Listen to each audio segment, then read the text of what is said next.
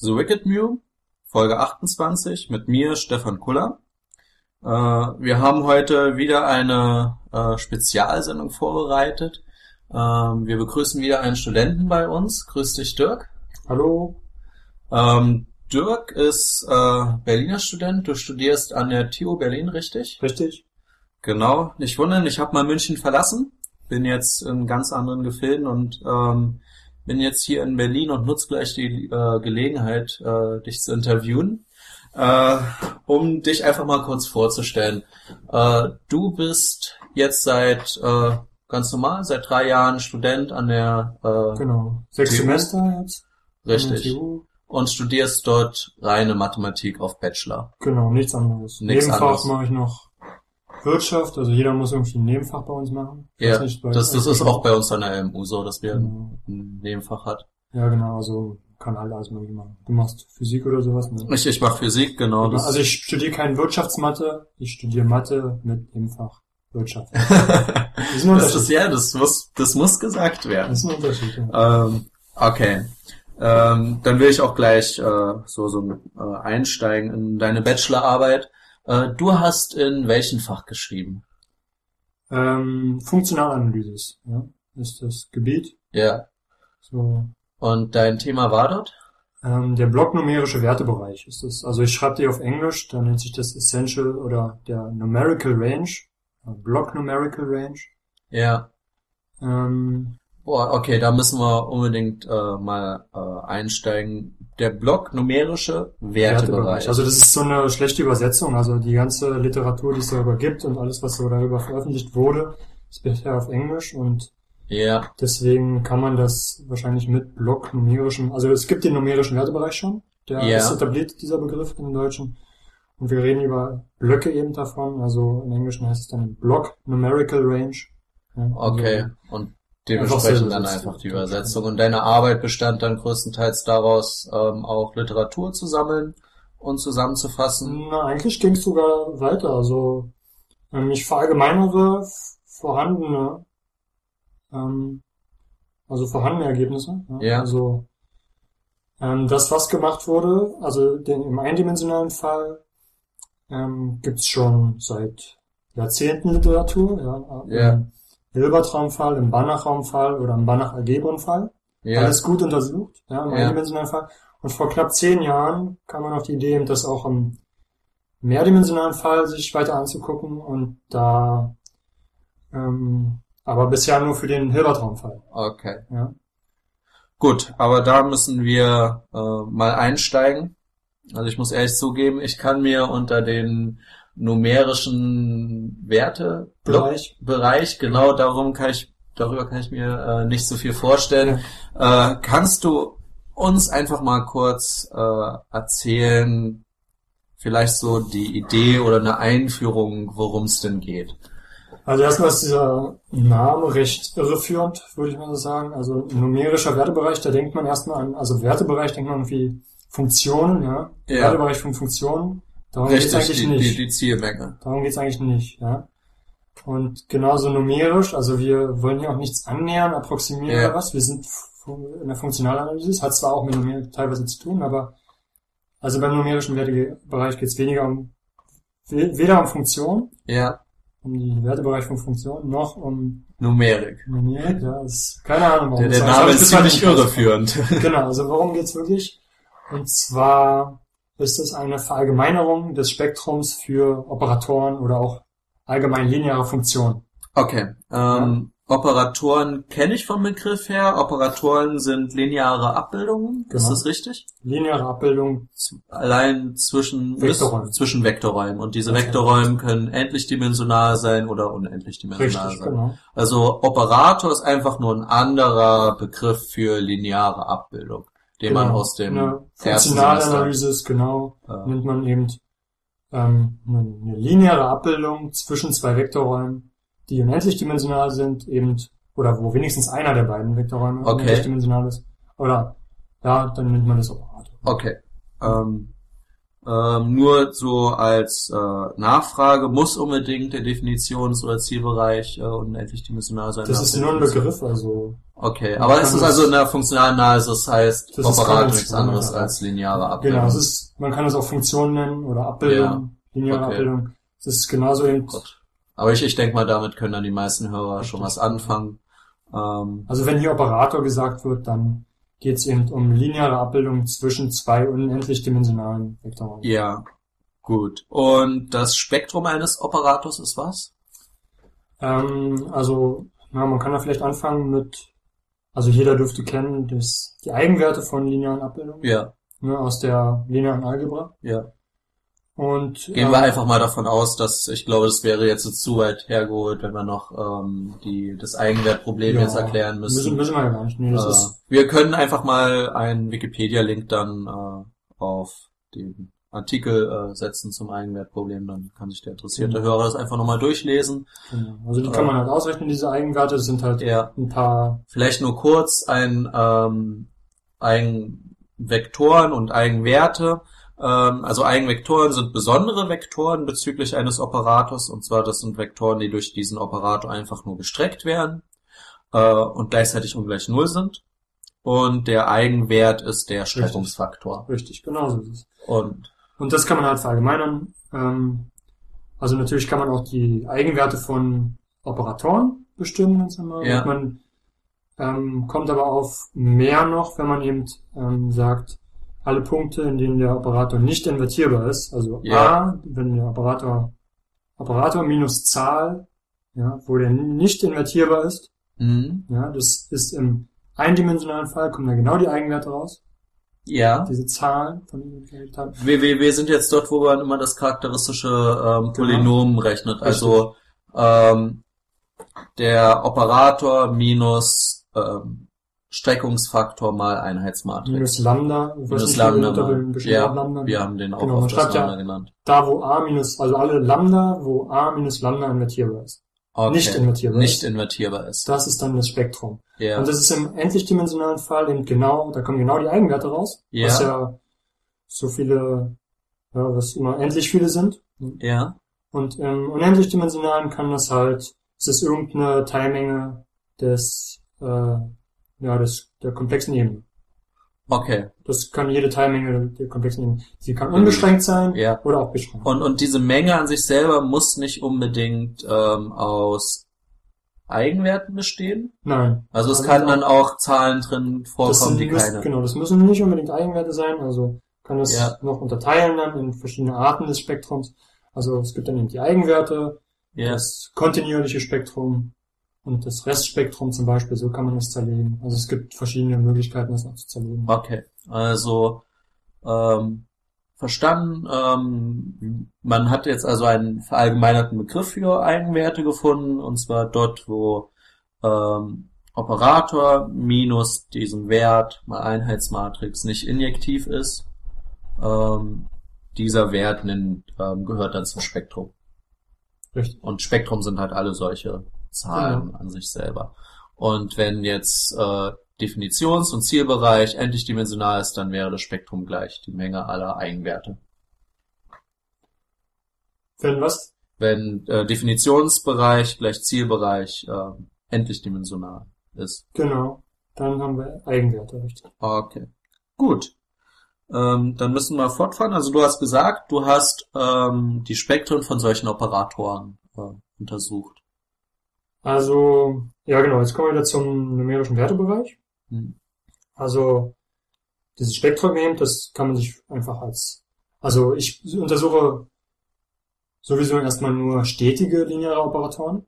Ja. Ja, also das gibt uns schon mal schöneres Spektrum als Ja. von- es gibt auch Das unstetige. ist das Besondere, wenn ähm, Definitions- oder Zielbereich, also wenn Definitionsbereich ähm, unendlich dimensional ist, genau, dass es dann auch lineare Abbildungen Abbildungen gibt, gibt. die nicht stetig sind. richtig, genau. Im endlich dimensionalen Fall gibt's sowas nicht, da ist alles immer stetig, aber da gibt's auch nicht stetig. Genau, also das ist so eine Besonderheit. Also es gibt eben auch unbeschränkte oder unstetige Operatoren, aber die untersuchen wir nicht. Ähm, oder die untersuche ich nicht. Ähm, und die stetigen linearen Operatoren, die haben eben den schönen, ähm, ja, die schöne Eigenschaft eben, dass das Spektrum immer beschränkt ist Ja. und abgeschlossen, also kompakt. ah, Ja. gut. So, also kann man sich das immer als schöne Menge irgendwie, Ja. abgeschlossene, kompakte Menge. Also, Irgendeine, die kann Das dann. kann man sich vorstellen. Also das Ja. Ist, ne? Und ähm, jetzt ist dieser numerische Wertebereich eben eine Obermenge von dieser Menge. eine vom Spektrum. Obermenge. Okay. Ja. Beinhaltet das Spektrum aber noch andere Elemente, die wie zustande kommen? Da können, da kann eben noch mehr drin sein als das Spektrum. Ja, das ist nicht klar, was jetzt die anderen Dinge sind. Ja. Das hat nichts mit dem Spektrum daneben zu tun, was eben da sonst noch drin ist. Ähm, der Ziel von diesem numerischen Wertebereich ist eben, dieses Spektrum anzunähern. Okay. Dass man ungefähr, also wenn man keine Aussage treffen kann über das Spektrum oder es schwer ist, dann könnte man zum Beispiel den numerischen Wertebereich nehmen Ja. und damit das einschränken. Ist der irgendwie genauer definiert, als das ist einfach nur eine Obermenge des Spektrums? Genau, also die ähm, Definition, also es gibt ähm, erstmal mindestens drei Definitionen, kommt immer darauf an, ähm, auf welcher Ebene man das jetzt betrachtet, was für Operatoren man jetzt betrachtet. Ähm, Hilberträume, Ja. dafür gibt es eine Definition. Banachräume und für Banach-Algebren. Okay. Ja, also Ähm, kurze Wiederholung. Ähm, ein Hilbertraum ist ein komplexer Vektorraum mit einer mit einem hermitischen Skalarprodukt. Banachräume sind ähm, vollständige reelle äh, Vektorräume. komplexe. komplex auch? Ja. Okay, aber Hauptsache vollständig? Oder was war nochmal? Sie müssen vollständig normiert sein. Ja. Ah, da fehlt dann das Vollständig normiert. Skalarprodukt, oder? Es fehlt an sich das Skalarprodukt. Es fehlt das Skalarprodukt. also eine Norm haben wir trotzdem. ja, Und ähm, gut. genau, vollständig muss er sein. Und vollständig muss er sein. Also äh, Hilberträume sind Banachräume mit einem Skalarprodukt. Genau. Okay, und was waren Banach-Ergebnisse? Banach-Algebren sind jetzt eben ähm, ja, das sind eben jetzt auch wieder Vektorräume, ne? Ja. Nur dass man da zusätzlich noch ähm, eine Multiplikation Hm. zwischen den Elementen definiert hat. Ja, also deswegen Ja. Algebra, man hat eben die skalare Multiplikation, die Addition ganz normal Ja. im Vektorraum. Und man hat eben die Multiplikation, was als zum Beispiel jetzt ähm, Matrizen. Ja, Okay. der Raum der Matrizen ist eine Banach-Algebra, Ja, weil man da eben noch die Ma- Matrixmultiplikation hat. ja, Mhm. gut. Was Die einfach nur hintereinander Ausführung von von linearen Abbildungen ist. alles klar. Und das kann man eben auch mit Operatoren machen. Ja, die Gut. kann man auch hintereinander ausführen. Gut, äh, da, da sehe ich, das muss nicht kommutativ sein, diese Genau, Multiplikation das ist, genau. ähm, hat die assoziativ wahrscheinlich so Die ist assoziativ, genau. und inverses Element irgendwie. Inverse Elemente gibt's auch nicht immer. ja. Gibt's ja auch nicht immer, stimmt, die gibt's auch nicht mal bei Matrizen. Nein, perfekt. Äh, alles klar, aber okay, dann Aber okay. kann ich mir zumindest was Genau. vorstellen, wenn ich dann einfach mehr an einen Matrizenraum denke dann. Richtig, Aber genau. ich da- Matrizen. Und man fordert oft noch, dass die eben, oder man kann es auch immer fordern, dass die so eine Banach-Algebra ein Einselement hat, ja? Ja, bezüglich dieser neuen Multiplikation, ja, was eben bei Matrizen zum Beispiel die Einheitsmatrix ist, oder bei Ja. Operatoren eben die, die Identität eben ist, ne? gut, die Identitätsabbildung. ja. Ähm, alles klar, und für jeden dieser einzelnen Räume gibt es dann eine eigene Definition für diesen numerischen Genau. Wertebereich. Die stehen alle im Zusammenhang irgendwie miteinander, aber sind nicht das Gleiche. Also man, es sind keine echten Vergemeinerungen voneinander. Okay. Das Das Genau. würde man ja erst vermuten, wenn ein, das würde man wenn erst der vermuten, dass Banachraum es- eine Verallgemeinerung des Mhm. Hilbertraums ist, dass dann die Definition auch eine Verallgemeinerung sind. Aber das ist eben nicht so. Also die stehen im Zusammenhang, aber sind keine Vergemeinerungen voneinander. Ja. Also ähm, fangen wir mit dem Hilbertraum-Fall an. Mhm. Ähm, da gucken wir uns an alle normierten ähm, Vektoren in diesem Hilbertraum. Ja. Also alle Vektoren mit Norm 1. Ja. Und dann gucken wir uns an alle Zahlen, die dargestellt werden können als Skalarprodukt von Operator mal diesem Vektor x Mhm. mit dem Vektor x. Ah, Also- okay, also Skalarprodukt, wo auf der einen Seite a mal x steht und auf der anderen Seite nur das x steht. Richtig, genau. Und das x ist normiert. Und das x ist normiert Und ähm, das war's schon. und alle diese Und alle diese Zahlen, die Genau, sich- daraus ergibt sich ja dann eine äh, komplexe äh, Richtig, genau. Zahl und ah und die Menge aller möglichen dieser komplexen Zahlen sind dann der Das ist dann äh, numerische Wertebereich im Hörer. und du für kannst den Operator für A. den, für den Operator A und du kannst dann zeigen, das Spektrum ist auf jeden Fall eine Teilmenge dieser Menge. Im, Im Abschluss davon. Hm? Im Abschluss. Ah, okay, du nimmst dann noch den Abschluss des numerischen Genau. Wertebereichs. Gut. Ähm, okay, dann gehen wir zum zweiten Fall. Wie sieht's dann bei Banachräumen aus? Da fehlt dir das Skalar. Genau, das ist, äh, also da sieht man schon, man kann das eben nicht unbedingt eins zu eins zu verallgemeinern, da fehlt ja einfach das Skalarprodukt. Hm. Und da behilft man sich eben dadurch, dass man den Dualraum hat. Ja, Nochmal sagen, was der Dualraum ist. sollten wir. Das sind alle linearen, also in der in Funktionalanalyse nennt man das Funktionale. Das sind eben die alle stetigen linearen Abbildungen von dem Vektorraum in den Körper. Hm. Ja, das bildet wieder einen Vektorraum über ganz normale Addition Ja, dieser Funktionen miteinander und ähm, skalare Multiplikation, klar, ne, Dualraum. Also es, es müsste in, aus Lina eigentlich auch bekannt sein. Ne? ja. So, und Das den ist, kann glaube ich, man, mal unterschiedlich wie die Studenten. Also ich weiß, wir hatten's, andere nach uns. Äh, ich glaube, es kommt immer auf den Professor drauf an, wie er dieses Thema mag oder nicht. ja, also in der, in der Das- linearen Algebra hat das auch irgendwie nicht so die Relevanz. Also es Ja, wird das erst ist wichtig auch- eigentlich in der Funktionalanalyse. Und ähm, ja, also okay, aber gehen wir mal man einfach guckt mal davon aus, dass äh, für die Hörer jetzt, ähm, die diesen Dualraum kennen, wie ist da die Definition? also man hat eben einen Vektorraum, nehmen wir den X. Ja? Ach so, ach für den Dualraum jetzt die Definition wolltest du erstmal hören? Ne, also Für- beim Banachraum jetzt, also Ach so, für okay. den numerischen Wertebereich. den numerischen Wertebereich für Banachräume, da gucken wir uns an. Also wir gucken uns an alle F aus dem Dualraum, nennen wir die mal, ja. Ja, Also fangen wir mal ganz vorne an. Wir nennen X den Banachraum, ja. ja, So, dann nehmen wir uns ein normiertes Funktional F aus dem Dualraum, ja, ja, normiert.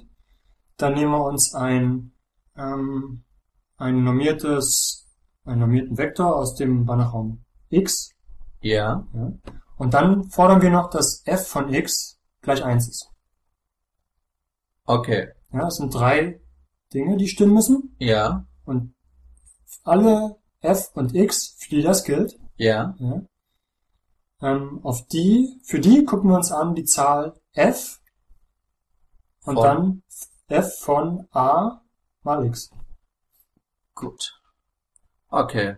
Ja, Ah, stimmt, A's sind, ähm, A, unser wir, großes wir A haben ist immer jetzt unser- Endomorphismen, ne? Das, das war ja das Besondere. Wir haben immer Richtig. Endomorphismen, also diese Operatoren bilden von dem Vektorraum an sich selber ab. mhm. Ähm, das hat man ja auch vorher in der Skalarproduktdefinition ja schon äh, Richtig, ne? ja. verwendet. Äh, um nochmal zu wiederholen, wir nehmen alle nummierten F. Ähm, nummierten F, wie Aus dem Dualraum? induziert sich die äh, Norm nochmal in den Dualraum? das macht man mit der Supremungsnorm. Ja, Mit der Supremumsnorm. genau, also das ist Das über alle, maximale, also wenn man alle Das möglichen Supremum, nicht äh, das Maximum. Argumente dann reinnimmt, ähm, das maximale, den maximalen Betrag, den man dann im Körper erreichen kann über dieses Funktional. über alle ähm, normierten Vektoren. Über alle normierten Vektoren. Mhm. Gut. Ist das nicht die Operator? Das ist die Operatornorm. Okay, das ist die an die Operatornorm. die- Richtig, ja. Supremosnorm, Operatornorm ist das gleiche. Ja.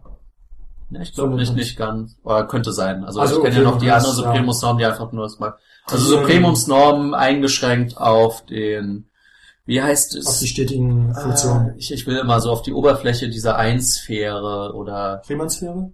äh, ich weiß nicht, die diese, also die Kugeloberfläche von dem Einsball. Ja, was, Ich, ich weiß nicht, wie der Name davon ist. Irgendwas, irgendwie. was ist der drauf? Ich verstehe den schon nicht. Na, ähm, ähm, die, die Operatornorm ist nichts anderes als die Supremumsnorm der Funktion eingeschränkt auf die Auf das Bild von der Einsphäre, das Maximum des Bildes sozusagen. genau das Maximum des Genau. Bildes von der Oder das Einsphäre. Supremum des Bildes. Ne? Genau. Hm? Ja, Genau. Ich glaube, jetzt haben wir so oft ähm, äh, darüber schon erzählt, jetzt äh, äh, haben wir die wesentlichen Informationen. Okay, dann nehmen wir alle 1 nummierten ähm, Funktionale, Ja. alle 1 nummierten ähm, äh, Vektoren? Vektoren, schauen uns die an, wo f von x zum Betrag her 1 ist oder einfach nur gleich 1. Eins. Also wirklich Gleich richtig 1 genau. ist. Also, Okay. Betrag wäre dann die Wo, bis- wo oh, ist Betrag 1? Und wenn Ja, das der nee, Fall nee, ist. Nicht der Betrag, also es ist wirklich. Ah, okay. Null Also wenn oder f was, also. wirklich f von x, also wenn f von x dann 1 ist Mhm. und davon schauen wir uns dann f von ax an. f von a von x sozusagen. Ja, genau. also erst a mal x und dann darauf f angewandt. Richtig, genau. Und da kommt ja wieder eine, eine komplexe Zahl raus. Ja, Und dann kann man das eben über alle f und x machen. ja, Und dann kommt am Ende eine Menge aus der komplexen Ebene raus. Ja. gut. Und da hat man dann auch wieder gezeigt, dass das eine Obermenge ist des Spektrums. Richtig, aber die ist sogar kleiner als die im Hilbertraumfall. Ah, okay. okay. Also das ist auch halt ein Unterschied. ja, Ja, also wenn man das so sie verallgemeinert. ist sogar kleiner. Also obwohl der Hilbert-Fall ja spezieller ist, Mhm. ähm, kriegt man über diese Definition äh, Also der noch Zusammenhang. mehr, als man beim äh, Banner Ja, richtig. Also der Zusammenhang ist ähm, der numerische Wertebereich im, im Banachraumfall, Fall. wenn man Mhm. davon die konvexe Hülle bildet, ja. dann kriegt man den numerischen Wertebereich im Hilbertraum. Ah, okay. Die konvexe Hülle ist, dass man nimmt von zwei beliebigen Punkten, nimmt man dann immer die Verbindungslinie und Verbindungspunkte nimmt die mit rein. und nimmt die mit rein. Genau. Okay, den banach algebron fall den müssen wir jetzt vielleicht nicht. Ja, der, den- ist, der ist auch relativ simpel, aber also schnell erklärt, aber den brauchen wir jetzt erstmal nicht. Und Ja, dann fahren wir einfach fort. Genau. Dann haben wir jetzt den Begriff des äh, numerischen Wertebereichs. Äh, Richtig, genau. Also der ist gut untersucht, dieser, das ist der Eindimensionalfall, der ist gut untersucht, den gibt's seit Ewigkeiten, ich glaube sogar schon seit 100 Jahren bald. ja, Ähm, wurde zuerst für Matrizen eben untersucht und jetzt, ja. Weil weißt du irgendwie so geschichtliches, wer sich damit beschäftigt hat? ähm, ich, nee, da kann ich jetzt nur mutmaßen, aber mache ich lieber nicht. Also Ja. Ich glaube, Das der hieß Bauer, der erste, der das im Banachraumfall sich angeguckt hat. Aber Ja, das, Ja. das passt schon. Ja. 100 Jahre, das ist ein gutes Alter, nicht so alt, richtig, so für ja. Mathematik, aber auch noch. das ist auf jeden Fall schon gut untersucht. So, aber darum geht's ja jetzt bei mir auch gar nicht. Also ich möchte das ja noch verallgemeinern. Ja? ja. Also was es jetzt eben schon gibt oder was vor zehn Jahren jetzt eben gemacht wurde von Professorin Tretter aus, ich glaube, Darmstadt irgendwo. Bin mir jetzt Mhm. gar nicht so sicher. Ähm, sie hat ähm, sich überlegt, was macht man denn mit Operatoren? Überlege überlege ich mir noch mal, wie ich das am besten erkläre. Also Ja. wenn wir, also wir wollen das jetzt weiter verallgemeinern, ja, dieses Konzept, ja, dieses, äh, diesen numerischen Wertebereich und zwar auf Operatoren, die von direkten Summen Mhm. von Vektorräumen in sich selber abbilden. Ja, also sagen wir, wir haben Hilberträume H1 bis HD Okay. und davon können wir die direkte Summe bilden, die orthogonale Summe. Ja, die ähm, direkte Summe war immer, Wir können auch das wenn, ich, Kreuzprodukt nehmen. wenn man nur das Kreuzprodukt nimmst, also so ein, ein Tupel und Ein in Tupel. jedem Tupel packst du dann, also in jeder Komponente packst du dann einen Genau. Vektor aus dem, aus dem jeweiligen Hilbertraum. Okay. Und dann haben wir wieder einen Vektorraum. Ja. Ja. Und dann nimmt ein Operator darauf, Ja. der in, in sich selbst wieder abbildet. Wieder Ja. in diesem zerlegten Raum sozusagen kann man das ja nennen. Und jetzt wollen wir eben ähm, ausnutzen, dass wir die innere Struktur dieses Vektorraums erkennen und möglichst weiter diesen numerischen Wertebereich verfeinern, näher ans Spektrum rankommen. Ja, das ist Ja. so, dass ähm, ähm, das, Das ist Ziel die- ist immer ein viel näher am Spektrum dann halt ranzukommen. Äh, und ja, es ist nachvollziehbar, weil als ähm, die anderen Methoden ja auch noch gelten ähm, für diesen Vektorraum und nun wissen wir, okay, es gibt und das ist eine spezielle Struktur, das ist halt dieses Kreuzprodukt aus den Also einzelnen wir könnten auch Vektorräumen. den ganz normalen Wertebereich darauf jetzt annehmen und würden halt eine Obermenge des Spektrums bekommen. Okay. Aber wir können jetzt eben, und das ist das Erstaunliche, wir können diese Struktur ausnutzen, des zerlegten Raumes. Und können diesen ähm, Wertebereich kleiner machen, diesen numerischen Wertebereich. Also der ist näher dran sogar dann am Spektrum eben mit, mit dem, was ich dann untersuche. in der Welt. Ja, gut. Und das nennt sich dann eben der ähm, Block Numerical Range. Ja. Mhm. oder Block numerische Wertebereich weil eben die Operatoren, die da rauskommen, die kann man sich wieder als ähm, Matrix von Operatoren vorstellen.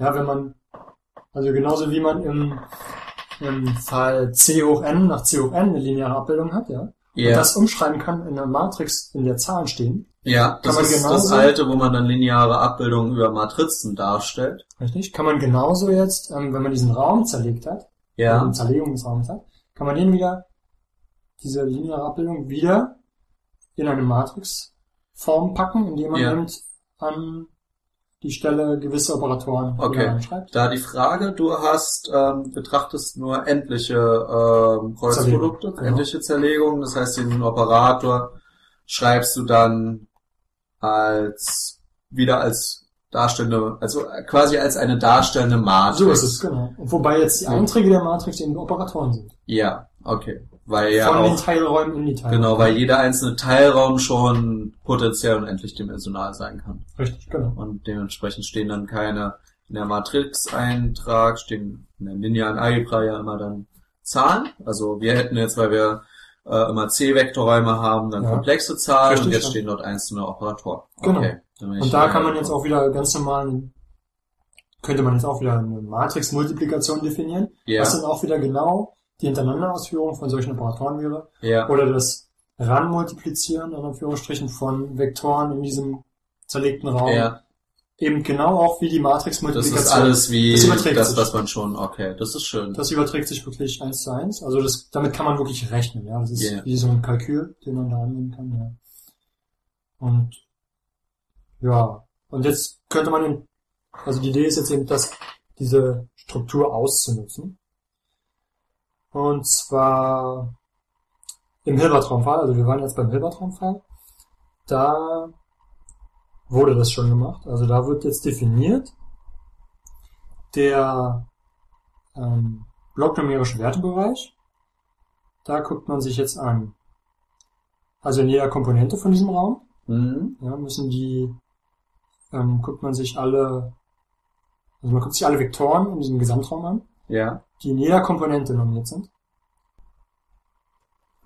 Also im Hilbertraumfall ist es jetzt eben so, man hat ja diese Skalarprodukte auf den einzelnen Räumen, auf diesen einzelnen Teilräumen. ja, Und also das kann man ausnutzen. Ja.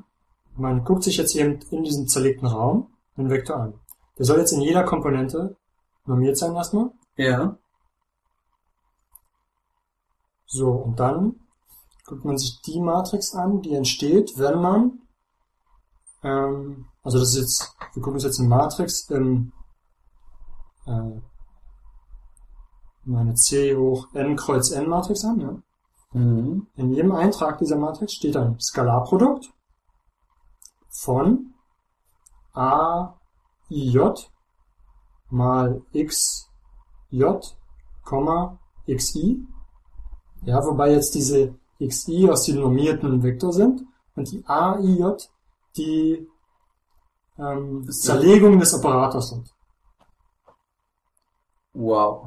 Das, das ist, Das ist schwierig. das, Das ist das, schwierig. ist schwierig. Damit sind wir noch äh, nicht fertig. Also ich, ich versuche es nochmal Ja, ähm, Schritt für Schritt zu machen. Also wir haben diesen Operator auf diesem zerlegten Raum. Den nennen wir A. Ja? Was, was ist der zerlegte Raum? Der zerlegte Raum sind eben diese Hilberträume, Ja, die, die uns, also ein Jeder Kreuzprodukt einz- von, genau, in jeder Komponente steht ein Hilbertraum. okay, und dieser neue Hilbertraum wird dann der zerlegte Raum genannt. Den nennen wir jetzt mal zerlegten Raum. Ja? Okay, Und gut. dann haben wir halt einen Operator, nennen wir ihn A, Ja, von dem zerlegten Raum in den zerlegten Raum. ja, So.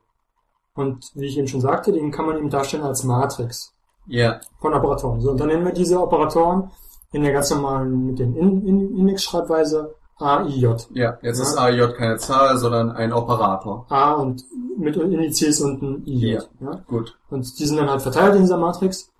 So, und dann ähm, gucken wir uns jetzt, okay, also so haben wir schon mal diesen Operator jetzt als Matrix dargestellt. Das können wir machen. Also, wo jetzt diese A, I, J herkommen, das ist Mhm. mir nicht so wichtig. Die kann man ausrechnen. Ähm, jetzt guckt man sich eben an die Matrix. Jetzt sind wir im C hoch N kreuz N. Mhm. Ähm, die in jeder, äh, in jeder Komponente, in jedem Eintrag äh, eben zu stehen hat, Skalarprodukt von AIJ, Mhm. dieser Operator, mal dem Vektor XJ, Ja, Komma, XI. Skalarprodukt zu. Ah, okay, gut. Und diese X1 bis XD, ja, oder Ja. Also, was ich jetzt mit I und J hatte bezeichnet habe, das ist eben ein Vektor im normierten Raum, der Ja. in jeder Komponente normiert ist. Ja.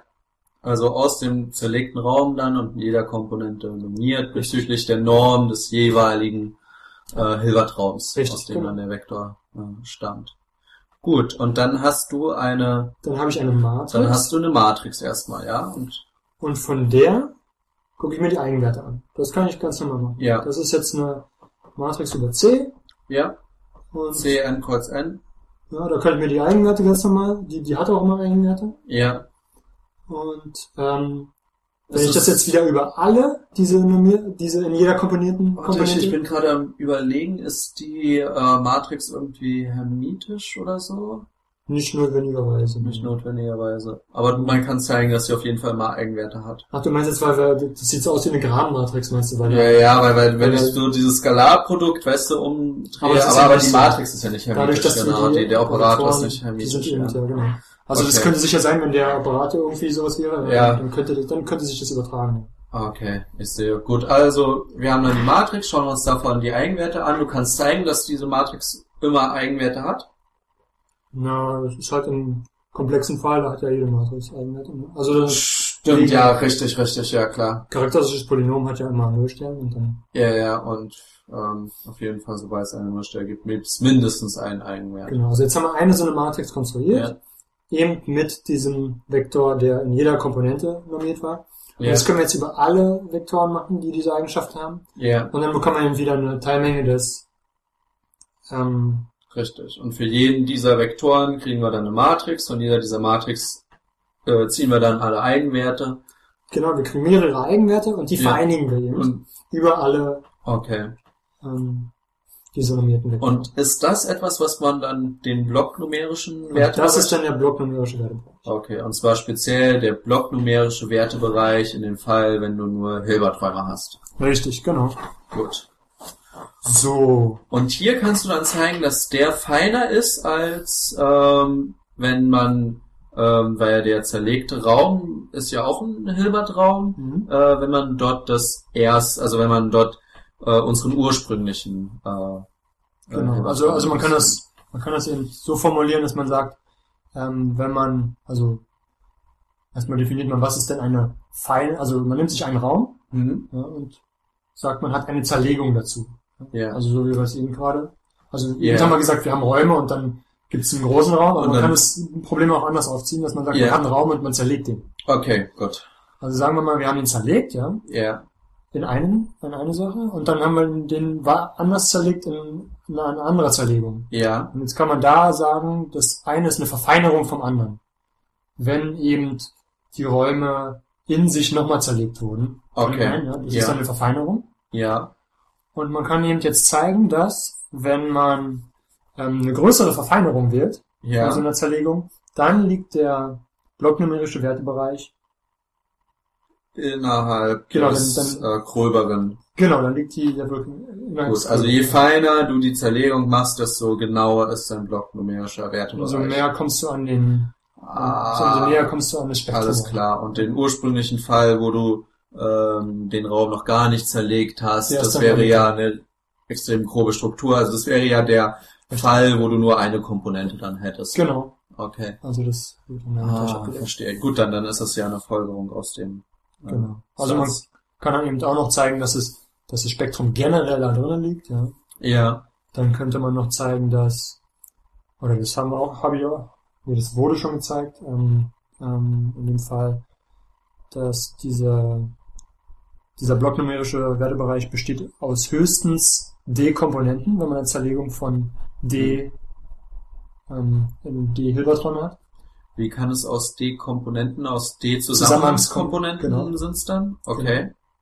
Also wenn man eben nur äh, den normalen numerischen Wertebereich sich anguckt im Hilbertraum, dann Ja, ist es eben nur eine Zusammenhangskomponente. alles Ja. klar. Wenn man den in zwei zerlegt hat, dann hat man höchstens zwei Komponenten. Ah, okay. Wenn man D zerlegt, wenn die Zerlegung in D Räume gemacht hat, dann Ja, also eine Mindestens- Vorstellung wäre in einem Einzelfall, das halt passiert, wenn du es äh, wenn du es noch nicht zerlegt hast, dann kriegst du irgendeine Zusammenhangskomponente raus und das Mhm. Verfeinerte wäre dann, dass sich diese Zusammenhangskomponenten dann zerlegen. Und wenn du dann sechs Richtig. Zerlegungen machst, dann haben wir Genau. sechs einzelne Gebiete, die dann das Spektrum äh, aus. Muss man dann bestimmt wieder dann den Abschluss bilden. Ne? Vorher hatten wir dann auch den Abschluss. Ja, das ist immer noch- Wenn man dann nach den Abschluss Genau. danach gebildet hat, dass äh, Genau. ähm, dass man dann das Spektrum auf jeden Fall äh, Das Über- liegt dann immer mit dran. Also es sind immer höchstens äh, ja so viele Komponenten, es müssen nicht so viele sein. Ne? ja Es sind nicht immer genauso viele. Es kann auch bei einer Zerlegung von 1000 eine Komponente sein. ja Ja. Also der Fall wurde eben vor zehn Jahren untersucht. Ja, das sind so. Also darüber wurde sogar ein Buch geschrieben. hm. Ähm, und meine Aufgabe, also jetzt kommen wir endlich zu meiner Bachelorarbeit, ja. ja Also, was ich jetzt untersucht habe, ist eben, ähm, diesen Fall wollte ich oder sollte ich verallgemeinern auf Banachräume. okay Ja, also möglichst viele ähm, Theorie, möglichst viel Theorie, die schon bekannt ist aus dem Hillertraumfall übernehmen, ja umschreiben, ja. Also die Spektreninkklusion. Und Mhm. also liegt denn das Spektrum im Banachraumfall auch da drin? Äh, ja Erstmal muss überlegt werden, wie definiert man dieses Ding denn im Banachraumfall? ja Ja, da hat natürlich dann geholfen der, die Definition des numerischen, des eindimensionalen numerischen Wertbereichs im Ja, ja. Raumfall. Das überträgt man so ähnlich.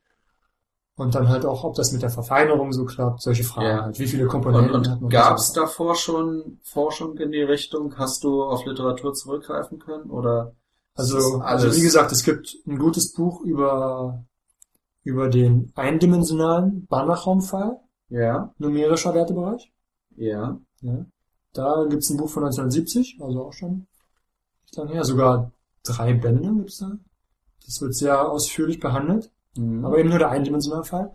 Und dann eben dieses Buch von vor zehn Jahren, 2000 kam das raus, ähm, von der Tretter eben. Ähm, das behandelt jetzt den Hilbertraumfall, den blocknumerischen Bereich. ja So. Also ich habe sozusagen diese beiden Quellen genutzt, um dann Mhm. den Block numerischen Wertebereich auf Banachon Dann- zu verallgemeinern. Ver möglichst versuchen zu abstrahieren, äh, dann Genau. rauszunehmen und zu schauen, welche Gesetzmäßigkeiten sich daraus ergeben. Also, also das erste Mal damit konfrontiert. wo- Aber das ist schon sehr interessant, weil das bedeutet, es ist wirklich Neuland. äh, Ja, es ist neue, was ganz neue Neues, ja. Forschung. also ich dachte halt am Anfang auch, das ist nur Umschreiben der Beweise, aber das ist es eher nicht. Also vor knapp in einem halben Jahr, mehr als ein halbes Jahr, wurde ich das erste Mal damit konfrontiert. Da habe ich ein Seminar eben mitgemacht an Ja, der TU. Ähm, da ging es eben, äh, da musste jeder so einen Vortrag halt halten. Und ja, da hat mich dieser Prof, in, ne, wie sagt man, Bachelor-Vater? Keine Ahnung. Betreuer. Teuer, ja, wahrscheinlich. weiß ich. Ähm, Aber nicht mehr Bachelorvater, das klingt schöner. total. ja. Also, er hat dann hat gesagt, ja, das könnte man noch machen und er weiß auch nicht, wie es geht, aber probier das mal. Ne? ja, Hat mir diesen Dinger gegeben. Ich dachte, das wird halt so straightforward, zack. Das funktioniert und so. Man schreibt die Beweise ab, die im mehrdimensionalen Fall funktionieren. ja, Aber so ist es eben nicht. Also es treten echt Komplikationen auf. Man hat im Banachraum einfach nicht diese, also der Dualraum zum Beispiel von dem Banachraum kann wesentlich größer sein als der Banachraum selbst. Also mächtiger sein. Ne? Im Hilbertraumfall ist es so, dass der, Mhm. Hm. Also mächtiger in der Mächtigkeitssinn, die Kantor genommen hat, dass halt zwei Mengen gleichmächtig sind, wenn es eine objektive Abbildung davon genau, also man findet keinen Isomorphismus. Ja, Isomorphismus mehr dazwischen. Ne? Alles klar, ja. Das genau. Im Hilbertraumfall ist es nämlich immer so. Ja, Ja? Also der Dualraum ist immer isomorph, ja, isometrisch isomorph ja, zum Raum selbst. In Ah. jedem, in jedem Hilbertraum. ja, Und das ist eine sehr, sehr schöne Eigenschaft, die es auch einfacher macht. Wenn ja, man jetzt, wir hatten ja bei dem eindimensionalen ähm, Banachraumfall, mhm. ja, da hatte ich ja den Dualraum gebraucht, um das Ding zu definieren. richtig, ja, Wenn dieser Dualraum jetzt eine schlecht, schlechte Eigenschaften hat, dann wird es schwer, da weitere Aussagen zu treffen. Also Ja. man ist, man hat viele, man hat in dem ähm, im Hilbertraumfall eben oft benutzt, dass man im Hilbertraum ist. Ja, Also ja, die Tretter, Professor Tretter, die hat eben viel genau das ausgenutzt, dass sie im Hilbertraum arbeitet, ja.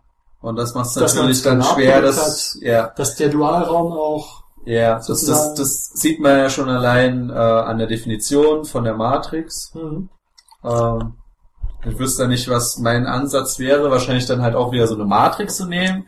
Und dann, Genau, und die Einträge von dieser Matrix sind dann eben äh, solche Dinge von der Form f, a, x. ja. Ja, Wobei jetzt f ein funktionales das normiert ist, ja, a wieder eine Matrix. Also Ja. wieder so ein Teil, aj am besten sagen wir, ja, wieder so ein Teil von so einer zerlegten, von so einem zerlegten Operator ja, und x wieder ein normierter Vektor. ja, Genau. Aber dieses f eben macht Probleme. Das Ja. kommt aus dem Dualraum, der ziemlich abartig sein kann. okay, okay. Ähm, und welche Definition hast du da gefunden? Also, da nimmt man jetzt wieder. Ähm, wie erkläre ich Also, man kann es auf mehrere Sei äh, Weisen definieren, die alle äquivalent zueinander sind. Mhm. Was jetzt hier so audiomäßig wahrscheinlich am einfachsten ist, wirklich die Matrix zu beschreiben, wie sie aussieht. Ja, Ähm, also, man nimmt sich wieder. Also, wieder. hm, Wir denken wieder an den Hirnraumfall, den habe ich schon erklärt. Hoffentlich hat es mal wieder im Kopf. ja, ähm, vielleicht kurze Wiederholung, das ähm, ist ja immer gut. Also, ich, Äh, ich werde es ja. einfach analog erklären. Das brauchen wir nicht. Also, Okay, wir machen das dann halt analog. Also, Also- ich wiederhole einfach mal, was ich vom Hilbertraum weiß. Da haben wir Genau. wieder die Matrix. gucken wir mal. Genau. Genau, jetzt hast du die Matrix und im Hilbertraum haben wir als Einträge ähm, Skalarprodukt vom Apparator AIJ Mhm. mal XJ mit dem äh, äh, mit der Komponente XI, wobei XJ und XI Komponenten von so einem normierten Vektor sind, der in jeder Komponente Komponente. normiert ist. Richtig, genau. So, jetzt bist du dran. So, und jetzt der ähm, Banachumfall. Also wir gucken uns wieder, wir gucken uns wieder so eine Matrix an, ja. Und in dem Eintrag stehen jetzt eben Ausdrücke von der Form f von ai, äh, f, fi Ja, von aij ja, von xi, äh, xj, XJ, ja. Ja, ich sage ja. Ähm, wobei jetzt diese F-Ks, ja, ja, F1 bis FD, ist jetzt eben ein Vektor aus dem Dualraum des zerlegten Raums, ja, wobei jeder, Ein- jeder Eintrag wieder normiert ist. ja, Und für die X genau das gleiche. Also, das Ja. ist eben ein Vektor aus dem zerlegten Raum. Stimmt, Das aus ist den. wieder- Okay, okay, F Mhm. stammt dann, ähm, also FI stammt dann aus dem ähm, Duralraum von dem iten banachraum Richtig. Also wenn X. Ob- Und, und das, das ist zum Beispiel auch nicht ähm, sofort klar, dass überhaupt das geht. Ja, wenn man diesen Gesamtraum, den Dualraum bildet, warum Mhm. sollte dann die Zerlegung der Dualräume wieder... Ja, also, Ja. wie erkläre ich das? Also, Ja, also warum soll dann der Dualraum auch zerlegbar quasi sein? warum ist der Weil du Dualraum musst ja wieder- dann genau, noch warum den ist der- Zusammenhang mit dem eindimensionalen Fall irgendwie dann bei dir Genau. beweisen. Da brauchst du ja, da hast du ja den Dualraum vom Gesamten. Richtig. Und in der Definition steckt dann die Zerlegung deines Dualraums drin. Der, mu- und, die muss, genau, die muss erstmal mit. und da musst du Aber das erstmal irgendwie funktioniert zeigen. möglicherweise, ja. Also Okay. die Zerlegung, die klappt genau so. Also wenn man den Raum selber, den Dualraum bildet, dann ist es das gleiche, als wenn man von jeder, von jedem Teil des Raums den Okay. Dualraum bildet. Also du Das ist kannst, genau das gleiche. Das ist Gut. glücklicherweise Ah. klappt das. Das ist auch so die du Grundlage. kannst also zuerst Dualraum bilden und dann zerlegen oder erst zerlegen und dann von jedem einzelnen Dualraum bilden. Nur so kannst du überhaupt wissen, was überhaupt diese Ja. einzelnen F, aus welchen Räumen diese FIs denn kommen. Ja. So. Ja, also ich könnte mir so vorstellen, dass ähm, du halt, du hast ja schon etwas Zerlegtes, Mhm. ähm, dass du ähm, halt erst zerlegst Mhm. und ähm, dann halt von jedem einzelnen Neuralraum bildest und davon dann deine FIs Okay, so könnte stammen. man machen. Aber Aber es da gibt muss halt ja- glücklicherweise genau den Zusammenhang Ja. zwischen dem großen Raum und dem Dualraum. Richtig, das brauchst du dann auf jeden Fall beweisen. Aber wir sollten das noch mit dem blocknumerischen Wertebereich zu Okay, Ende wieder, machen. wieder da zurück. Also jetzt wissen wir, wie diese Matrix aussieht, ja? Ja, FI, nochmal mit AIJ, XJ und Genau. AIJ sind wieder die Operatoren, äh, unser, die der darstellende Matrix-Operator. Mhm. Und dann Ja. muss eben noch gelten für alle Fs und Xs, muss eben Ja. noch gelten, Fi von Xi ist gleich 1. FI von XI. Genau. Das muss eben auch noch gelten. Das ist wie im eindimensionalen Fall. Ja, aber das okay, ist ja- okay, Ach so, ja. gut, Das muss ja, auch noch gelten. gut, Und dann über, also dann haben wir eine Matrix und gucken uns Ja. davon wieder die Eigenvektoren an. ja, Das sind maximal D-Stück, wenn man eben eine Zerlegung in D. Okay, ja. Und ähm, über die ähm, vereinigen wir jetzt alle. Wenn Ja, wir jetzt alle diese Fs und Xs entsprechend uns basteln. ja. Ja. Und dann, Und dann kommt wieder irgend- irgendeine Menge im, ja, der komplexen Ebene raus. in der komplexen Ebene und ähm, das ist dann unser Block numerischer Wertebereich Wertbereich im Banner. im Bannerraum. Genau. Da hast du jetzt die Definition gefunden und das erste, was du ja zeigen musstest, ist, dass dann dein Spektrum im Abschluss davon liegt. Genau. Und das ist ein gigantischer Beweis. Ein gigantischer Beweis. Der ist also Hammer da, gewesen. Ja. Also ehrlich. ich hab, na ja, der geht über mehrere Seiten. Ja, Ah, krass. ja also, ich, also der für den Hilbertraum-Fall, der ist ähm, in dem Buch von der Dritter ein halbes, eine halbe Seite ungefähr. ja. Ja. Und bei dir sind es wie viele Seiten? Ja, ich glaube knapp zwei. Ja. Knapp zwei. Ein bisschen mehr sogar noch. Also mit Aber das- Vorbereitung und allem sind es bestimmt drei oder so. Ja, also es Ja. ja. Ja, ich, ich versuche es an Relationen. Ich habe von dem einen Satz aus der Gruppentheorie gehört, äh, wo Ja, 6000 gut. Seiten Ja, gut. Also ich schreibe ja einen Bachelor. Ja, ich, ich bin jetzt aber nicht der und ich Also im bin ja kein Gegensatz Profi. dazu sind drei Seiten noch echt. Ich bin äh, Student, also da bin ich, schon, da bin ich ja schon stolz auf den dreiseitigen Beweis. den ich selber Ja, aber schreibe. immerhin richtig. Ja. Also man, man darf ja nicht vergessen, dass das eine komplette Theorie ist, die du ja selbst gefunden hast, nicht Ja, ja. einfach nur äh, Literatur zusammengefasst, sondern auch wirklich Ja. selbst geforscht. Ja, also Anders ich kann man habe es auch ja nicht sagen. Weichen da- dafür baut, also das heißt natürlich auch nicht, dass es schwer ist. Hm. Unbedingt, also ich, aber ich habe echt ein Weichen gebraucht, darauf zu kommen und es war schon ein ganz Stück Arbeit.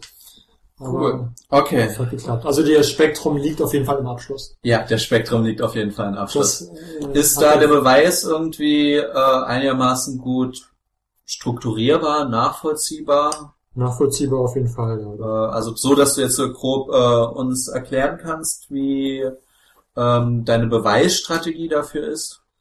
Ähm, ja, der, der gliedert sich eben in mehrere. Also, was man auf jeden Fall braucht, ist, man guckt sich den. Ah, jetzt müssen wir wieder in die Theorie weiter reingehen. Also, man muss sich den Adjungierten von dem Operator angucken. Ja.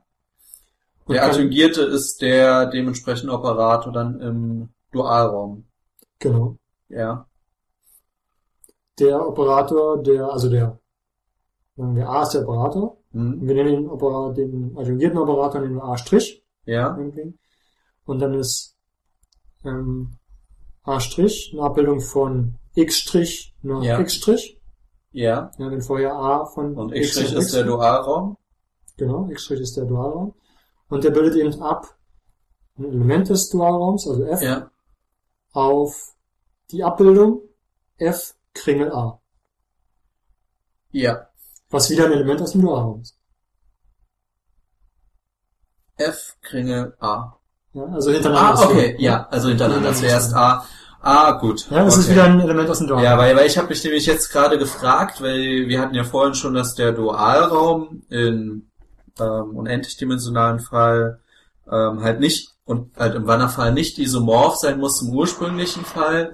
Ja. Äh, wenn du halt keine Isomorphie hast, wie du dann halt diesen adjungierten Operator halt dann abbildest auf die Elemente, die halt sich nicht eindeutig ergeben, aber Also im Hilbertraumfall ist das zum Beispiel auch schon wieder einfacher zu klären. Da Ja. ist es einfach nur, der Operator tauscht ein Skalarprodukt. Ne? ja, Das ist, das kennt man aus linearer Algebra und das ist im ähm, unendlich-dimensionalen Fall genauso definiert. Ja. Also der, der tauscht halt die, der tauscht im, im Sk- okay. Skalarprodukt. ne? Und Aber im Hilbert- ähm, Banachraumfall sieht der schon mal, also klar, das ist eine echte Verallgemeinerung. ja. Ja? Das, ist, das ist auch genau das, was du rausbekommst, wenn du den im Hilbertraum so definierst mit dem, mit der Verknüpfung. Mhm. Aber trotzdem ist es irgendwo was anderes, wenn du in einem Bannerraum arbeitest. Ne? Ja. Dann hast du halt du Apparat, Apparatoren zwischen Dualraum, die irgendwie komisch sein können. Ah. Ja, okay, okay, gut, dann schaust du dir diesen ähm, adjungierten Operator an. Und Genau. was machst du mit dem? Und ich gucke mir darauf den, ähm, den blocknumerischen Wertebereich an. Und ich kann zeigen, dass der, dass die, dass die gleich sind. Bis Ah. auf den Abschluss. ah, Ja. gut. Okay. Und das ist schon recht schwer. Also so ähnlich hat eben auch die Tretter schon argumentiert. Ja. Und damit Ja, dann benutzt man eben Sätze aus der Funktionalanalysis, die eben, also man zerlegt das Spektrum in verschiedene Komponenten. Also wie ich vorhin schon erwähnt hatte, eine häufige Zerlegung ist eben, also es ist ein- eine disjunkte Zerlegung. Das Ja. ist eben, man nimmt die Eigenwerte, das kontinuierliche Spektrum Ja. und ähm, ähm, das sogenannte Restspektrum. Ja. Das ist eine disjunkte Zerlegung. Das, ja, das Restspektrum ist halt das aus dem Block numerischen Wertebereich, den du zu viel drin hast. Nein, da bin ich jetzt Mhm. Nee, nee, das überseitig. ist, das ist im Spektrum. das, ist im alles- Wir Spektrum. wollen ja, wir wollen ja klären, ob das Spektrum im numerischen Wertebereich liegt. Ja, okay. Also zerlegen wir erstmal das Spektrum Ja, und prüfen dann ähm, nach, ob jeder Teil des Spektrums im numerischen Ah, okay. Wertebereich Gut, und ähm, das Spektrum setzt sich zusammen aus kontinuierlichem Spektrum, Eigenwerte Eigenwerte und Restspektrum. und Restspektrum. Okay, die Eigenwerte kenne ich, das sind die Eigenwerte aus Linal. Das kontinuierliche Spektrum muss irgendwie etwas Zusammenhängendes sein. Was ist das? Das, ja, also das kontinuierliche Spektrum, wie kann man das anschaulich am besten machen? Also, Oder die Definition, wenn die Definition nicht zu schwer sein sollte. na gut, das können wir noch machen. Also da, wo die ähm, ja, man nimmt einfach die, also da, wo der Operator ähm, der, die, der Umkehroperator injektiv ist, Ja, nicht aber surjektiv, ja, und ähm, das Bild dicht wenigstens noch liegt. Ja. okay. Und das Restspektrum sind jetzt eben die, wo das Bild nicht dicht liegt. Wo das Bild nicht dicht liegt. Also in beiden Fällen ist er injektiv zwar, aber Ja. nicht surjektiv, also nicht umkehrbar. Ja. Ja. Genau, also man, man sucht ja dort, wo diese Auf dem gesamten Raum. Umkehrabbildung nicht Muss ja injektiv umkehren, ja. ist, ne? Nein, nein, nicht unbedingt. Nicht. Das ist im Eindimensionalfall. Umkehrbar heißt ja wirklich, dass die Defini- Definitionsbereiche erhalten bleiben. Wenn er nur injektiv, aber nicht surjektiv ist, Ja. kannst du nicht, also in, in, so wie ich das jetzt meine, nicht umkehren, weil du ja den, Ja. den einen Bereich einschränken musst. Ah, okay. Aber du willst ihn wirklich von X nach X haben. den Ja. Operator, ne? Okay. Und der könnte dann eben injektiv sein, Hm. aber muss nicht surjektiv sein. Ja. Und dann ist er nicht umkehrbar. Und Ja. dann ist A minus Lambda eben im Spektrum, ja. Und dann Ja. entscheidet sich eben, ob er Das, das muss ich nochmal wiederholen. Also es geht nicht darum, wo A minus Lambda, nicht injektiv nicht ist. injektiv Das sind die ist. Eigenwerte. das sind die Eigenwerte genau, sondern Aber er es könnte injektiv sein, geht, ah, aber nicht invertiert. Das, sein. das hatte ich nämlich vorher nicht ganz verstanden. Ich, ich dachte nämlich immer, das geht da, wo dieser Umkehrparator Aminus Lambda halt nicht äh, injektiv ist, aber es geht um die Fälle, wo es nicht injektiv ist, beziehungsweise und oder nicht surjektiv ist. nicht bijektiv, genau. Nicht bijektiv insgesamt. Gut. Und ähm, dort, wo es nicht injektiv ist, das sind die Eigenwerte. Jetzt geht's dann noch den anderen Es Fall, gibt wo nur es noch den war, Fall, wo es injektiv injektiv ist, ist. aber nicht surjektiv. Okay. Und dort, wo es nicht surjektiv ist, da unterscheidet man dann einmal, wo das Bild dicht liegt Genau. Also Wunderbar. irgendein, man nimmt eine Definitions, also so, so eine Teilmenge, wo die in, inwiefern dicht liegt, bezüglich welcher Menge? Na, das, das, das Vektorraums. des Genau. Vektorraums selbst. Genau. Okay. Also du hast einen injektiven Operator, der nicht auf Ja. alles zeigt, was im, also der zeigt nicht auf jeden Vektor des Ve- Zielvektorraums, aber es kann ja sein, dass das, auf was er zeigt, immer noch dicht in dem Raum ist. Ah, ja, Okay. richtig, stimmt. Wir haben ja den Operator für dieses Lambda und dort, wo a minus Lambda als Operator Mhm. selbst zwar nicht surjektiv ist, aber wo dessen Bild dann dicht liegt. Ah, okay, gut. Und das ja, nennen wir dann jetzt hab ich's kontinuierliches nachvollzogen. Spektrum. Das ist das kontinuierliche Und, wenn das nicht dicht liegt, also wenn er Ja. injektiv ist, aber das Bild nicht dicht liegt, Ja. Das Dann ist dann das Restspektrum oder Residualspektrum. Okay, gut. Also das sind halt, das sind also ganz klar schon aus dieser Definition ergibt sich halt diese disjunkte Zerlegung. Ne? Ja, genau. So, und ähm, dann zeigt man eben Schritt für Schritt, dass die einzelnen Teile drin liegen. Ja? Also, Ja. dass die Eigenwerte drin liegen. Also man nimmt dann an, das ist ein Eigenwert und zeigt, das, da braucht man das gar nicht mit dem Adjungierten. Dann ähm, mit dem kontinuierlichen Spektrum, dann nimmt man ein Approximationsargument. Also man kann das, ähm, Approxi äh, das, das, das äh, kontinuierliche Spektrum, da findet man auch eine ganz nette Obermenge Hm. von. Ähm, man kann äh, aus dieser Obermenge jeden Punkt approximieren durch ähm, Eigenwerte Ja. und dann nee, nicht unbedingt, also durch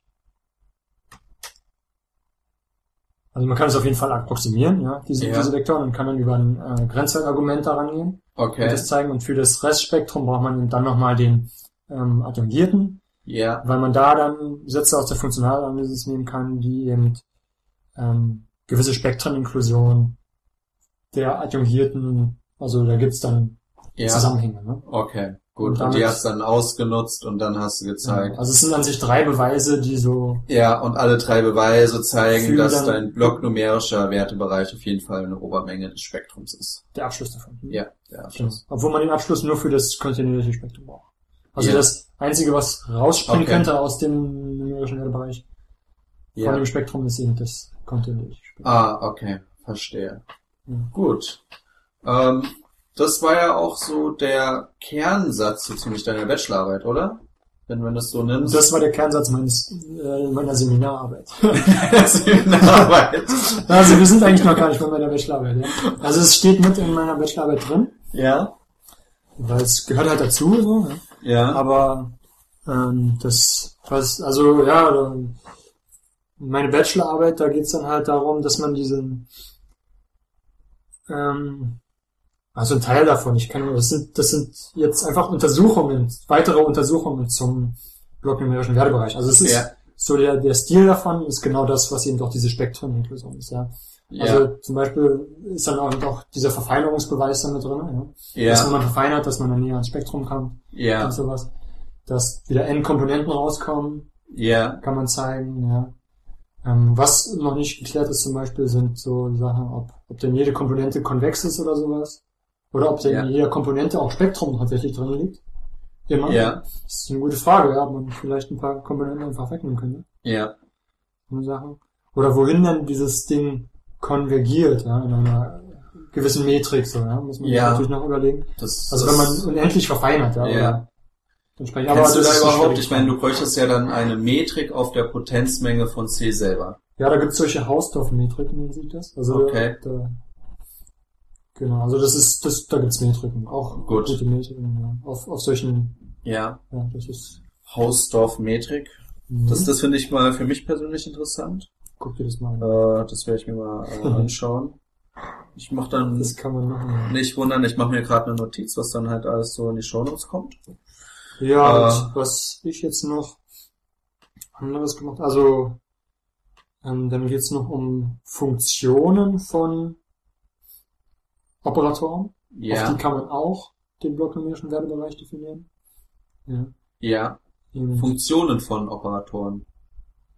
Genau. Das könnte man noch, also da. Die, die aber dann, also was meinst du mit Funktionen von Operatoren? Das sind dann Funktionen, die Operatoren auf Operatoren abbilden? Genau. Okay, ähm, wo aber dann das, Er- okay, und das Ergebnis davon muss selbst, ja stimmt, der Operatorraum ist ja selbst wieder ein äh, Richtig. Barraum. Okay, und damit hast du dann dieselbe Theorie wieder. So ähnlich. Also man kann darauf ähnlich dann argumentieren. Also man zieht dann vieles mit und kann darauf wieder argumentieren. Was auch noch wichtig ist, sind der, das, also das wesentliche Spektrum. Das ist auch Mhm. nochmal ein Teil des Spektrums, was, warum auch immer, die Physiker werden es wissen, warum das wesentliche Spektrum, oder Essential Spektrum wichtig ist. Ähm, wie ist es definiert? Ähm, da gibt's auch wieder 100.000 verschiedene, also ich glaube, es gibt sogar 38 oder 36 Definitionen vom wesentlichen Spektrum, die, alle Die verschieden sind. Und alle Also sind verschieden. äquivalent Nein, nein, zueinander. die sind nicht, ne?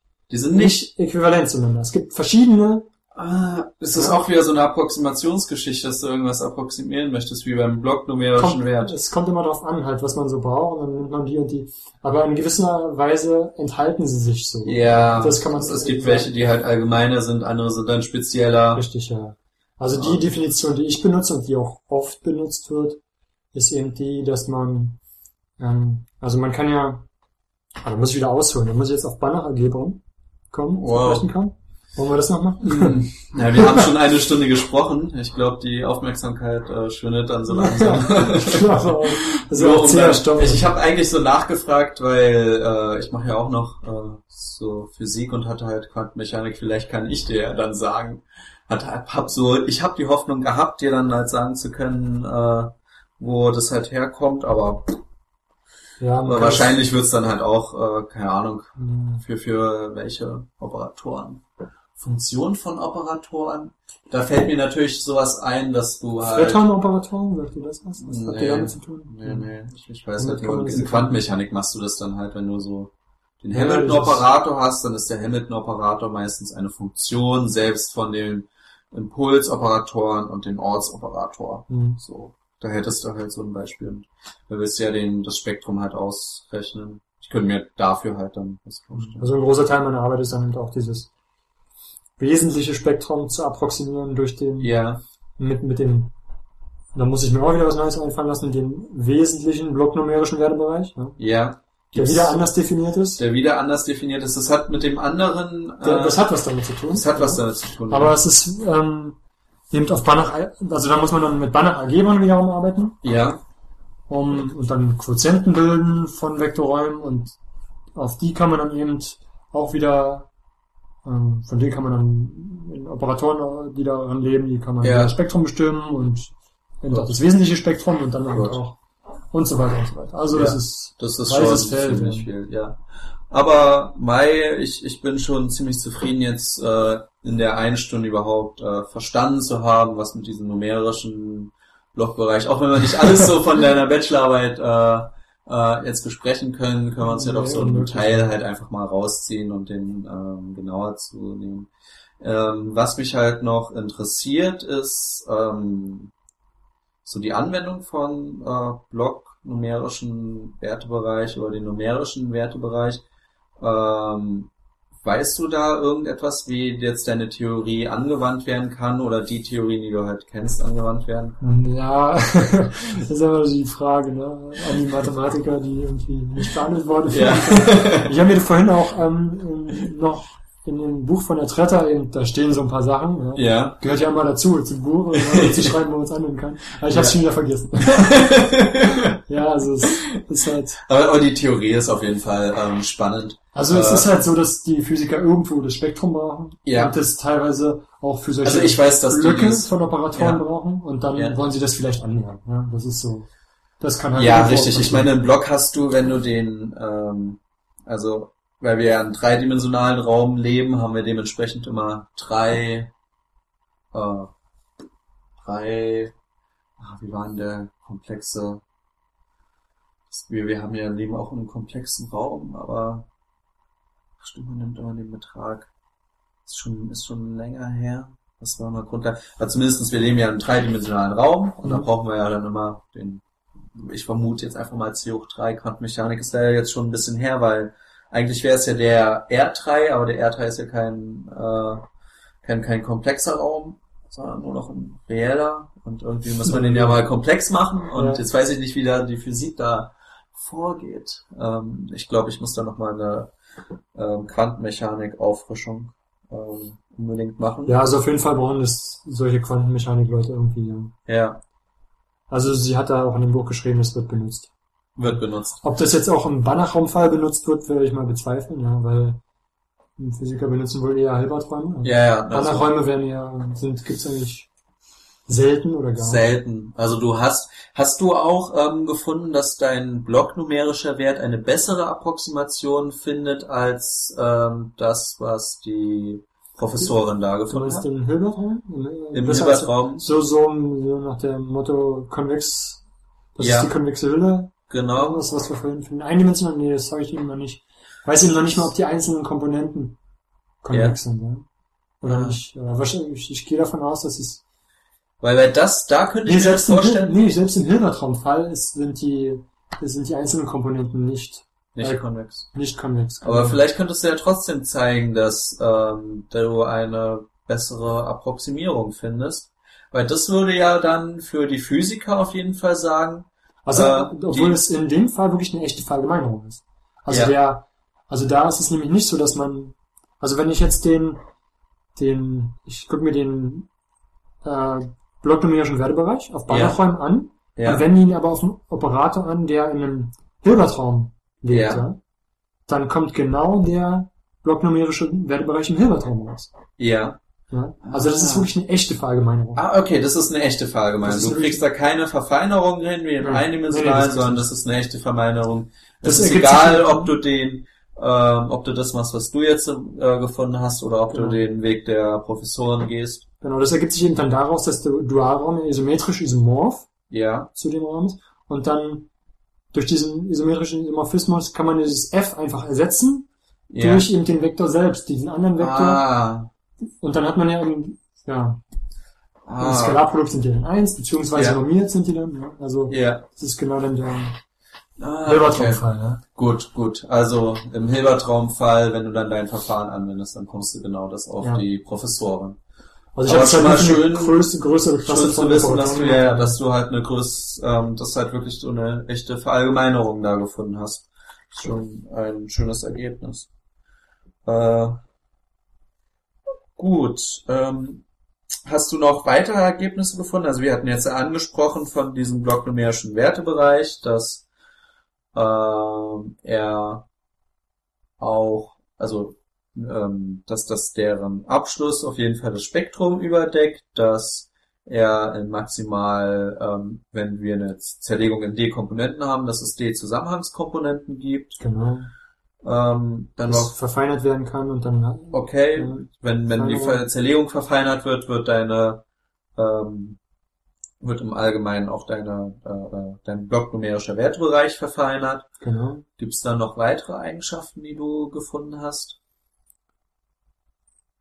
Hm, Jetzt auf Anhieb fällt mir nichts weiter ein. Also das ist dann halt, das sind so die grundlegenden Aussagen erstmal, die man in der weiterführenden Theorie irgendwie benutzt. Ja, also Ja. Das ist halt die Grundlage für alles weitere, was man damit macht. Das ist so, das hätte man gerne und das wird dann benutzt. Darum geht's dann hauptsächlich in Okay. der Beschreibung. Ja. Also wie gesagt, zum Beispiel mit dem wesentlichen blocknumerischen Wertebereich und so weiter. Okay, dann sollten wir einfach. Aber es gibt halt noch offene Fragen, die ich auch gerne klären würde. Ja. Ähm, Aber die, ja, weiß Dann, dann machen wir mal Folgendes. Ähm, jetzt, ähm, jetzt in der letzten Zeit, ähm, wir, wir haben ja schon ähm, jetzt viel ähm, erzählt, auch viel, was äh, ja, wo einfach wir, äh, weil was halt viel an Konzentration benötigt, um dem folgen zu können, wenn man es vorher halt nicht schon gehört hat. Aber jetzt können wir ja einfach nur so locker skizzieren, was halt noch in deiner äh, Bachelorarbeit rankam und dann zum Schluss noch auf die offenen Fragen äh, zu sprechen kommen. Dann haben wir, denke ich, so einen schönen, äh, einigermaßen Überblick, der speziell in einen Bereich noch reingeht. Also, du hast ja angesprochen mit dem wesentlichen Spektrum, das hast du auch untersucht und hast auch versucht, dafür einen Block genau, zu definieren. numerischen Wertebereich für die wesentlichen Spektrum Und dann zu wieder definieren. Spektruminklusion, wieder Verfeinerung. Ja, Und und, so da kommt- gab so- da gab's äh, auch dasselbe, was wir eben auch schon besprochen Also da kann man haben. sogar vieles eben übertragen dann. Also da Ja, hilft einem dann das, was wir eben erläutert haben. Ja, das kann man Ja. dann benutzen dann. okay. Dann kann man das Ähm. für Funktionen machen, dann kann man das, also erstmal für Polynome, Ja, Polynome von Operatoren zum Beispiel. ja, Das kann man dann auf Funktionen hochziehen. ja, Dann kann man das für auch noch einen Teil ähm, für das ähm, den approximativen Wertebereich auch so ein neuer Begriff. Ja, da da, hast du aber ganz schön viel gemacht. ja das Also du hast dann auch noch Spezialfälle, also spezielle Operatoren angeschaut. Nee, für den approximativen Wertebereich. Also das ist ein numerischer Wertebereich. Das ist, das ist wieder so ein Teil vom numerischen Wertebereich. Okay. Ja, und so weiter. Also man kann, also es, dieser numerische Wertebereich ist eben ein komplexes Thema. Hm. Und da gibt's eigentlich schon massig Theorie zu und viele Verzweigungen wieder. Und Ja. in jede kann man reingehen und das verallgemeinern auf den Block. Ja? Ah. Und was einem so gefällt, das verallgemeinert man halt. Ja. Ist so ein Wespennest, ja. Einmal reingestochen und dann findet man immer neue Sachen, die man sagen kann. Oh, krass. Wie viele Seiten hast du schon geschrieben? Also jetzt sind's knapp 40. Ja. Also eigentlich nicht so viel. aber, es, aber es klingt auf jeden Fall nach ziemlich viel Inhalt. Das- Also schon man allein. kann das unendlich ver äh, erweitern. also, Also, das so- beliebig erweitern. ja, Ne? ja, also ähm, nach dem, was du mir erzählt hast, was du in deiner Seminararbeit allein schon gemacht Ja. hast, da hätte ich gedacht, boah, das ist, da haben wir jetzt so, diese- das war jetzt die Bachelorarbeit und als du mir dann gesagt hast, so, ähm, das war das, was ich in meinem Seminar gemacht habe, hab ich mir äh, aufgeschaut, okay, 40 Minuten gesprochen. Ja. Da das ist hätten auch wir- Beweis, Beweis, Beweis bei mir in, in, Ja, in der Bachelorarbeit. Also keine Bilder und nichts. Ja. Also es ist viel Das- Inhalt drin. ja, hammerhartes Definitionssatzbeweis. Ja, ja, auf jeden Schema. Fall. Ja. Aber man kann da echt noch viel, viel mehr machen. Also das ist längst nicht ausgeschöpft, das Thema. Ja, da gibt's Man noch kann das viel, was so du dann erweitern. verallgemeinern kannst, dann auch ähm, Ja. auf diese Theorie. Also das Schöne war halt einfach, dass es mir mehr oder weniger frei aussuchen konnte, so. Was haben mich dann halt mit Professor Förster zusammengesetzt und haben wir gesagt, Mhm. Ja. ja. was könnte denn interessant sein? Was verallgemeinern wir denn heute? ja, und dann kommt man eben in einer Woche nochmal vorbei und sagt, hey, das geht irgendwie nicht so gut oder das Ja. geht ganz gut oder ja, das klappt oder nicht. Und, so. und je nachdem kommt es dann rein oder nicht rein. Ne? Ja. Ah, Und das ist schön. Das ist schön. Ähm, gut, deine Bachelorarbeit ist ja noch nicht äh, ähm, fertig, noch nicht online. nee. Äh, wird sie dann irgendwie online abrufbar sein? Äh, vielleicht, ja, also möglicherweise würde ich sogar gedruckt irgendwie. Hm. Halt, halt's auf jeden Fall. Mhm. Also sie wird ja in Englisch auch ist ja in Englisch geschrieben und er wollte das veröffentlichen, also Teile davon. Ah, das ist cool. Also er schreibt ja noch Papers und sowas, Ja. Professor Förster, und er wollte Teile auf jeden Fall davon irgendwie Super, veröffentlichen. super. Ja, dann sag mir mal Bescheid, wenn wenn es dann soweit ist, dann äh, Ja. werde ich dementsprechend dann auch ähm, über unsere Kanäle dann die Leute halt informieren, wo dann äh, Ja. deine, deine Bachelorarbeit veröffentlicht ist, für die, die es interessiert. Mhm. Äh, cool. Und was waren so die offenen Fragen, die du noch hattest? Also so geometrische Probleme sind immer das Schwierigste irgendwie. Also, wo man halt nicht mehr so mit Mitteln der Funktionalanalysis unbedingt rankommt. So topologische Probleme auch, ja. Also Ja. eben sind die ähm, einzelnen ähm, Komponenten, Zusammenhangskomponenten dieses Dings, irgendwie konvex oder zusammen, äh, zusammenhängend sind sie, klar. Ja. Aber sind sie einfach zusammenhängend zum Beispiel. Ja. Ja. Das wurde nicht mal im eindimensionalen Fall geklärt, also ich denke nicht, dass ich das schaffen werde. Ja. Aber ähm, zum Beispiel, ob in jeder Komponente auch Spektrum liegt oder sowas. Das ist eben interessant, aber noch nicht Ja. erklärt. Ja. Das- Da, Hm. Das da- wäre dann interessant, da äh, was ja, da dazu müsste bekommen. man vielleicht irgendwie mit Topologie rangehen oder so, aber Ja. da bin ich. Ja, da muss ich mir noch einiges anlegen. Das- Vielleicht, vielleicht kriege ich da noch was hin, aber. Das ist, ist gut. Für, für die, die ähm, jetzt vielleicht aus der TU ähm, zuhören und dieses Thema echt interessant finden, ähm, äh, wo müssten sie sich melden? Bei dem Herrn Forster? Förster. Förster. Karl-Heinz Förster. Ja, stimmt. Forster war bei uns. Unten. Ja, er Förster. Buch. Richtig. Beim Karl-Heinz Förster, ähm, da müsst ihr euch dann einfach melden und äh, äh, sagt, ihr habt da einen interessanten Podcast gehört und äh, ein interessantes Thema und vielleicht Ja, definitiv. Also der braucht da auch noch Leute, der.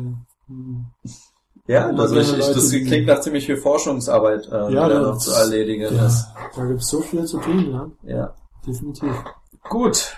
Ähm, also mir fällt jetzt, ähm, fallen jetzt keine so weiteren Fragen ein. Natürlich könnte man noch das Ganze äh, vertiefen, aber ich denke, das, das reicht erstmal. Vielleicht treffen wir uns einfach irgendwann mal, vielleicht mal später wieder, Ja. so in einem Jahr, dann bei äh, weiteren Forschungen, dann haben wir wieder die Möglichkeit, äh, ein bisschen tiefer so in die Materie einzusteigen. Ähm, hast, hast du vielleicht noch Dinge, die wir ansprechen könnten? Nö. Nicht mehr so wirklich. Gut. Fällt jetzt nichts ein. Perfekt. Das ist wunderbar. Ein äh, perfektes Interview. Äh, dann verabschiede ich mich äh, von euch. Ähm, wir hören uns dann.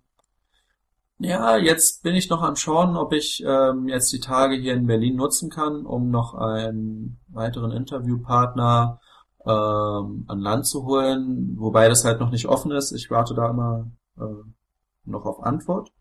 Äh, ansonsten wird es wahrscheinlich erst wieder im November etwas von Wicked Mew geben, äh, aus dem Grund, weil wir anderen alle beschäftigt sind.